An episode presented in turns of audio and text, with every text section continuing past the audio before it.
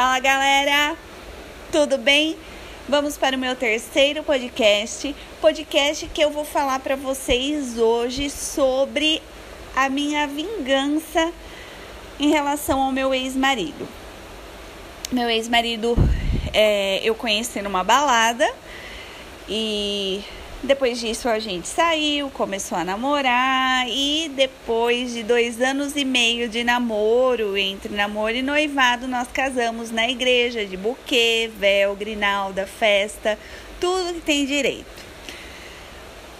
Bom, depois de casada, eh, nós ficamos mais seis anos, seis anos, sete, oito, não, seis, sete, oito e meio, não, mais sete anos casados. E, enfim, com seis anos de casado, teve uma vez que eu estava na sala da minha casa, era um domingo à tarde, nós dois estávamos dormindo no sofá. E eu dormindo, eu ouvi um teclado de computador, porque na nossa sala tinha um computador que era de uso nosso, os dois usavam o mesmo computador. Na época era Orkut, né? Então, para vocês verem como faz um certo tempo. Eu ouvi uns teclados bem de leve e eu levantei no sofá. Então, imagina uma sala quadrada, né?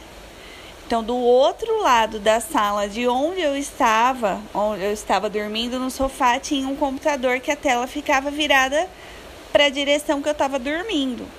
E eu levantei, ele estava na frente da tela do computador, teclando bem, bem devagarzinho, né? No que ele viu, ele percebeu que eu levantei, ele fechou. Eu vi que tinha uma janela do MSN aberta, na época era MSN e ele fechou rápido. E eu falei o que, que era aquilo, e ele falou que estava conversando com o primo dele, de outro estado, sobre futebol, né? Sobre o time dele de futebol. Só que no fundo eu sabia que não era, só que eu não tinha como provar. Porque se fosse o primo dele, ele não teria fechado a janela, né? Quem não deve, não teme. Aí eu fiquei com aquilo na cabeça, com aquilo na cabeça. Depois de uma semana, eu desesperada, eu queria saber o que era. Ele chegou do serviço, eu estava chorando, estava cozinhando e chorando. E ele veio, o que foi? Eu fiz assim, Carlos, pelo amor de Deus, me fala o que, que era aquilo. Ele, eu estava conversando com meu primo, Ju.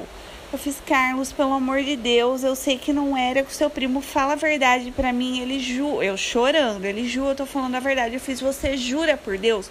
Porque para mim, Juliana, quando você jura por Deus, é, é muito sério, né? Eu, eu não juro por Deus em falso. Porque também falam que não é certo jurar por Deus, mas se eu chego ao ponto de jurar por Deus é porque eu estou sendo fiel à minha palavra e não temo a Deus por isso. E ele jurou por Deus. Me abraçou, eu chorando. Enfim, desencanei, né? Ele jurou por Deus, acreditei na palavra dele. Depois de três meses, eu estava fazendo serviço de casa, fazia de tudo, né, em casa. Enfim, a responsabilidade dele era colocar dinheiro em casa. Eu trabalhava também, mas ele ganhava bem mais que eu. E a casa ficava para mim. Ele não tinha responsabilidade nenhuma na casa. E eu fazia faculdade na época. Fui no computador e estava na página do UOL. Fui no computador e coloquei no endereço de e-mail H de Hotmail, porque a minha classe tinha um e-mail coletivo do Hotmail. No que eu apertei Enter, entrou no e-mail falso dele que ele esqueceu de sair. Eu estava fazendo serviço doméstico e ele estava procurando mulher na internet, conversando com mulher na internet, e ele usava, não sei porque o Hotmail, e quando eu entrei, ele estava atrás de mim, né? Tinha um sofá atrás de, de onde eu estava sentada. Ele estava jogando videogame, que era o que ele sabia fazer, né? Enfim. É... E eu olhei para a cara dele, ele viu que era o e-mail dele, ele ficou bege, branco. Ele, a cara dele já entregou ele. Eu fiz assim, Carlos, o que, que é isso? Ele não é do meu amigo, com aquela cara de merda, cagada, embosteada. Eu repeti, ó, primeira chance que eu dei. Eu falei, Carlos, o que, que é isso? Ele é do meu amigo. Segunda chance, eu, Carlos, o que, que é isso? Ele é, é do meu amigo. Ele teve duas chances. Na terceira eu explodi. Carlos, o que, que é isso? Aí, na, aí foi, né? Um barraco, acho que todos os vizinhos da rua ouviram eu gritar com ele. Eu comecei a chorar, eu chorava de soluçar. Eu chorei por uns 20 minutos porque eu não acreditava que eu estava vendo aquilo. Foi como jogar um balde de pedra de gelo picado em cima de mim que me rasgou inteira, sabe?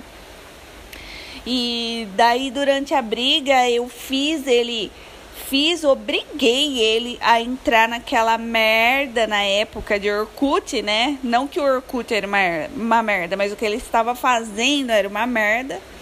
Obriguei, obriguei, ele não queria entrar. A hora que eu falei para ele, você entra que eu quero ver, porque no Hotmail apareceu todos os Orkuts, o que ele trocava de mensagens, enfim. E ele falou que ele não ia entrar. Eu fiz, você vai entrar. Ele não vou. Eu fiz, você vai. Ele fez, acabou, tipo, terminando comigo, né? Como se ele tivesse certo. Acabou, deixa eu embora. Eu não vou abrir porra nenhuma. Eu fiz, você vai abrir. e ele abriu e eu vi tudo. Chorei muito. Ele foi embora. Aquele dia eu mandei ele embora. Ele foi embora para casa do pai dele, que ele não tinha mais mãe. E depois de uma semana, é, a gente teve que se ver porque ele precisava dar o dinheiro para eu pagar a conta de luz, que enfim, tava, né, era tudo ele que dava uma certa parte, né? E aí ele falou que queria conversar comigo. Ali eu tava mais calma e eu fiz a burrada de voltar. É, esse foi o meu erro, né? Porque se a pessoa tem consciência, né? Você precisa ensinar um homem casado que não é para trair, que você jurou no altar é, ser fiel na alegria, na tristeza, na saúde e na doença, mando te respeitando por todos os dias da minha vida. Você precisa ensinar um cara que não é para procurar mulher fora do casamento, um, um cara casado. Então, o meu erro foi voltar, né? Dei um ano, eu voltei em fevereiro, falei, eu vou esperar até fevereiro do ano que vem para ver como vai ser. Só que ao invés de melhorar como homem, virar homem, ele piorou. Ele começou a ir em churrasco, não tinha hora para voltar, começou a tirar sarro de mim, tipo, achar defeitos físicos meus e começou a tirar sarro e enfim, tava se sentindo gostosão porque ele tava fazendo academia e me maltratava. Se eu fazia almoço, carne com carne de panela com batata, ele mas você não colocou. Ele falava, você não colocou molho? Se eu colocasse molho, ah, mas por que você pôs batata? Se eu tirasse a batata, mas tem carne. Então, de nenhum jeito eu conseguia mais agradar aquele ser, né? E foi aí que que eu fui me vingar, né? Que eu fiz o quê? Eu lavo, eu passo, eu cozinho, eu faço tudo nessa porra de casa para você fazer isso comigo, para procurar mulher fora do casamento. Falei, então você tá tentando, você tá tentando me trair, então vamos ver quem pode. Foi uma vingança, sabe? Foi medir forças mesmo, vamos ver quem pode, né? E fui e fiz a cagada que eu contei no podcast 2 para vocês. E o que fica de mensagem nesse podcast? Como eu relatei, né, que o meu erro foi ter perdoado ter perdoado, porque as pessoas que a gente escolhe para ficar do nosso lado, se você é consciente das coisas que você faz, se você é leal, se você preza pelo respeito, é isso que você precisa exigir, não, mas querer das pessoas que estejam ao seu lado. Isso torna a nossa vida mais leve, com menos dor de cabeça. É, ele não era o meu filho, ele era o meu marido, o meu homem. A gente educa filho. Quem tem que educar homem a virar homem são as mães, não as mulheres. E infelizmente eu tive um filho no meu relacionamento, no meu casamento, que eu tive, eu tinha que educar ele. Até a hora que ele resolveu procurar mulher fora do casamento, só que eu não era a mãe dele, eu era a mulher dele. E eu quero um, eu acho que a gente tem que querer pessoas conscientes do nosso lado, pessoas que nos respeitam, sem a gente ter que ficar ensinando homem a virar homem. É essa mensagem que fica para vocês. Beijo e aguardem o meu quarto podcast. E compartilhem o meu podcast. A gente tem que espalhar coisas boas. Beijos.